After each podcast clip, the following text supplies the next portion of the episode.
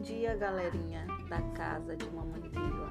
Vou fazer o meu primeiro podcast para minhas duas filhas, lindas, belas, maravilhosas especiais. As flores que embelezam o meu jardim e o meu dia. Nada melhor do que elas na minha vida. Preenchem todo o vazio e ainda me chamam de gordas.